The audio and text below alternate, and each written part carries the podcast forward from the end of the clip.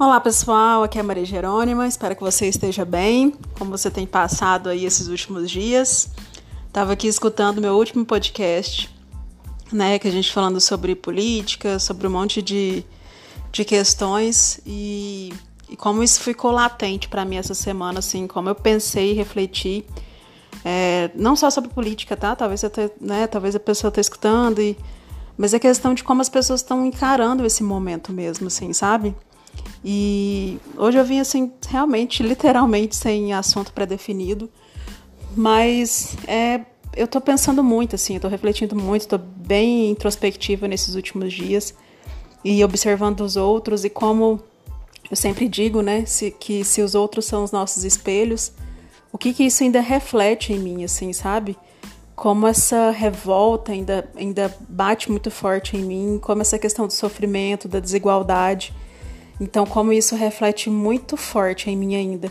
E quando ele reflete muito forte, que eu digo, ele quer dizer que tem alguma coisa faltando em mim. Então, ainda sou revoltada com algumas coisas minhas. É, eu ainda tenho essa questão de desigualdade, de vitimismo dentro de mim. Então, são, são parâmetros bons para a gente observar, sabe? Assim, essa raiva, essa raiva gratuita que as pessoas estão soltando são raivas que eu também tenho, raivas gratuitas dentro de mim comigo. Então, tudo, tudo que a gente olha, tudo que acontece, é, mudaria muita perspectiva de como o mundo está se a gente olhasse assim. Então, se eu, se eu percebo aquilo, então por quê? O que está acontecendo em mim que está refletindo? E eu sempre falo muito isso, né? E provavelmente já deve ter falado aqui. Se alguém chegar falando em mandarim para você e você não entender mandarim, você não vai reconhecer. Então é tranquilo. Você fala assim, ok, não entendo, não entendo. Então isso não refletiu em você. Mas se alguém chegar, chegar falando para você inglês, por exemplo, você falar inglês, logo você vai reconhecer uma palavra, uma frase, faz sentido. Então a mesma coisa são sentimentos.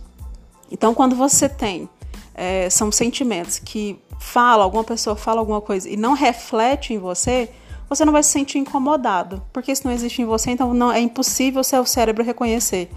Mas se acontece alguma coisa, algum sentimento, e isso reflete em você, você sente, você identifica, você consegue julgar, é porque aquilo existe em você. O seu cérebro reconheceu que você também tem raiva, você também tem inveja, você também é corrupta como os políticos. Então, óbvio, em esferas diferentes, momentos diferentes, mas para a sua vida, para o seu desenvolvimento, não é diferente uma corrupção, político e a corrupção com você trabalhando com coisas que você não gosta, só por causa do dinheiro, por exemplo. Você tá aí presa no seu trabalho porque eu tenho que trabalhar, ô oh, vida, céus. Então, sabe, reclamando. Então, de muitas formas nós somos corruptos com a gente mesmo. A gente é mentiroso para nós mesmos, né? A gente mente. Então, às vezes você tá aí é, trabalhando, fechado no escritório, mas seu sonho era vender, sei lá, pulseirinha na praia mas você não pode ir porque sua família não vai permitir, porque isso não vai dar dinheiro, você vai passar fome. E às vezes o seu sonho é mudar de cidade, mas você não vai porque seu pai e sua mãe estão tá lá na cidade, você não pode ir abandonar sua família. Então são são reações e são ideias que já vieram muitas vezes na minha cabeça, tá? Então assim, eu não falo nada, eu tento sempre colocar muito isso, né? Porque a gente tá com os nervos muito à flor da pele. Então, às vezes eu, eu posso falar e você achar que eu tô te acusando, enfiando o dedo. Não. É porque eu tô contando o que passou comigo, assim, sabe? Das minhas dificuldades. Então, eu não sei, há quatro anos, cinco anos atrás, eu estava presa dentro de uma usina, trabalhando no setor financeiro, odiando fazer aquilo. Sabe, eu já falei isso aqui muitas vezes, vou falar muitas vezes, porque foi um marco, assim, para mim.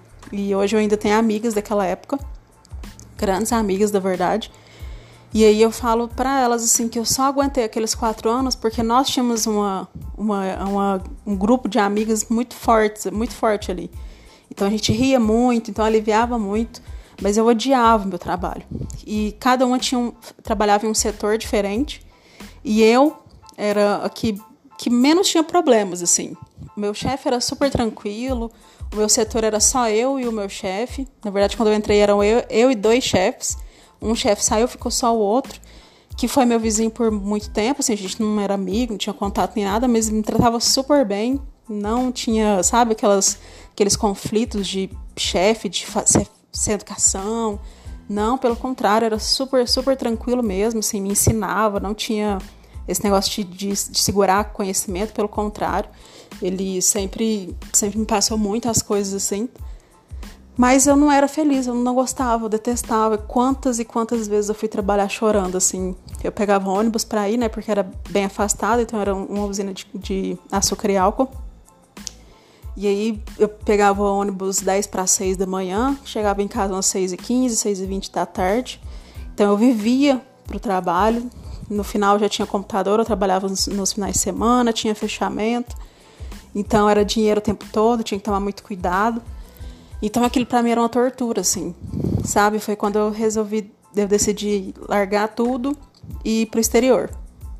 Quando eu fui pro exterior, é, eu falo que foi quando explodiu a minha depressão, na verdade, assim. Eu chorava muito, eu tinha muito medo, mas eu tava lá. E aí foi quando eu comecei a perceber que não adiantava mudar o lugar, sabe? Não adiantava mudar o país. Se eu não tava bem comigo mesma, não, não ia adiantar. E realmente não adiantou. Eu voltei, antecipei algumas semanas ainda, porque eu fiquei muito mal lá. Muito mal, muito mal ao ponto de nada dar certo lá. Então, assim, eu tudo deixei mais cedo, de sabe, depressão mesmo, assim, voltei. E aí voltei sem saber o que fazer. Porque quando eu fui, eu fui, não, eu vou ficar lá seis meses, um ano, vou ganhar dinheiro. E não, porque eu fui pra Irlanda, tinha muito brasileiro, então a vida era muito difícil, então não fazia muita questão de ficar lá. Voltei e aí eu voltei extremamente perdida, assim. Voltei, tive a oportunidade de dar aula, aula para educação infantil de inglês e não gostava também apesar de ser assim bem é, bem tranquila a minha carga horária, eu trabalhava só à tarde, alguns dias eu nem trabalhava, então era bem tranquilo, ganhava pouco. Mas naquele pouco ali eu comecei a trabalhar com outras coisas, né, com marketing, que é o que eu trabalho hoje. Então acabei ganhando mais dentro de casa praticamente do que fora. E foi ali que eu comecei a perceber que eu não era feliz porque eu fazia coisa errada, fazia coisa que eu não, não gostava. E por que, que eu fiquei tanto tempo? Porque eu recebia, eu tinha vale alimentação, vale refeição, eu tinha é, plano de saúde, então era muito estável para mim. Eu estava dentro da minha casa, eu ganhava isso, dava o, o vale para minha mãe, então eu conseguia ajudar, mas eu me sufocava. E eu percebi que eu não conseguia fazer aquilo. Eu não conseguia fazer aquilo por 30 anos, 20 anos. Não era para mim. Definitivamente não era. E era tão latente que eu não gostava que todo mundo subia de carga e eu não conseguia. Eu me considerava uma boa né, uma, uma boa funcionária. Só que era tão, tanta falta de interesse que eu não subia de cargo. Mas e óbvio que eu culpava os meus chefes, né? Que eles não me valorizavam, claro. Mas não, era eu mesmo, hoje eu sei disso, que, que era eu. Então eu fiquei mais dois anos nessa escola dando aula de inglês. E aí foi quando a, a depressão realmente explodiu, assim, veio com tudo. Que eu me permiti fazer os tratamentos, me permiti conhecer muitas coisas. E hoje, depois de um tempo, assim, eu passei pela depressão. Eu falo que eu tive muita sorte e muita vontade de sair logo, porque é muito ruim. Eu sei, você que tá passando por isso aí, eu sei o quanto é ruim. O quanto é ruim você não ter perspectiva, o quanto é ruim você ter medo disso não acabar, dessa tristeza não passar, porque é uma tristeza infinita que não tem fim, é um desespero, é uma, não sei, é uma vontade de gritar ao mesmo tempo de chorar. Então foi desesperador, assim. Então eu mergulhei de cabeça mesmo. Então eu fiz tudo para sair. Acho que 29 dias eu já não tomava mais remédio. E como eu sempre falo, sempre com acompanhamento médico, não decidi nada sozinha. É, fiz terapia por muito tempo, inclusive eu quero voltar agora esses próximos meses. E fiz todas as terapias, fiz todos os cursos possíveis e hoje eu tô aqui em Brasília e até pouco tempo achava assim impossível. E estar aqui, ter vencido a depressão, para mim ainda não é motivo de falar assim, nossa, eu mudei a minha vida e tô aqui próspera, não, ainda tem muitas sombras em mim. Sabe assim, ontem eu parei para pensar, feriado, não fiz nada, nada mesmo para parar o tanto de medo que eu ainda tenho. E fui refletir quanto medo eu trouxe de infância, assim, eu acredito que pode ser até de outras vidas, porque não tem lógica.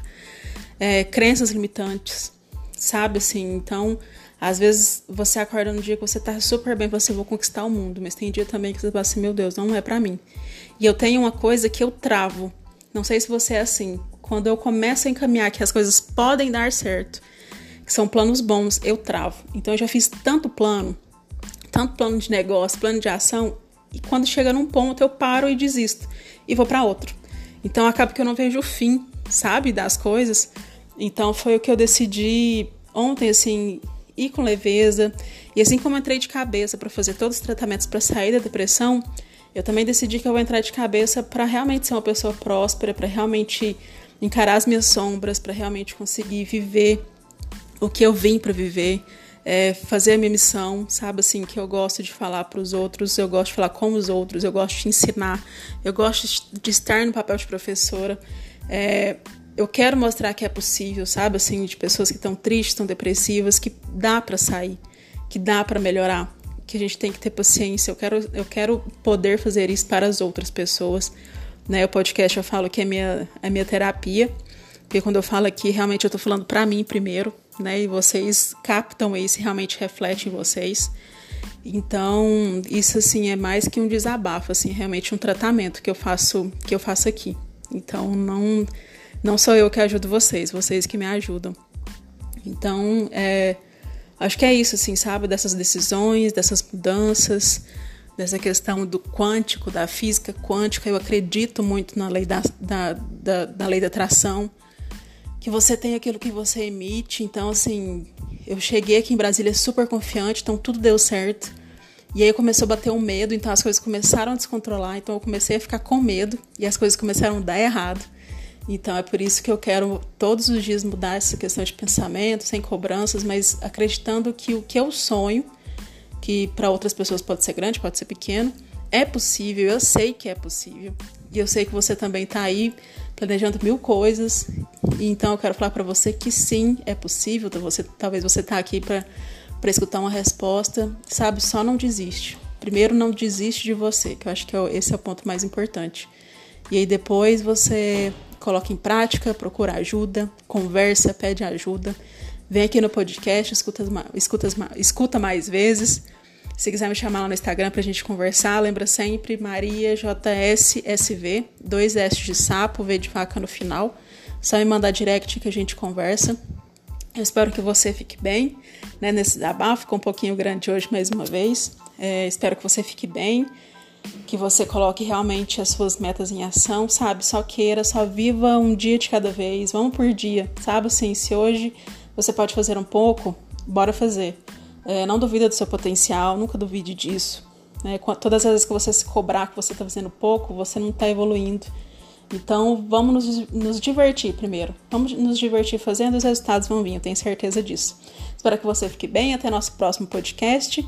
E lembra, tá? Tá tudo bem do jeito que está. Tchau, tchau.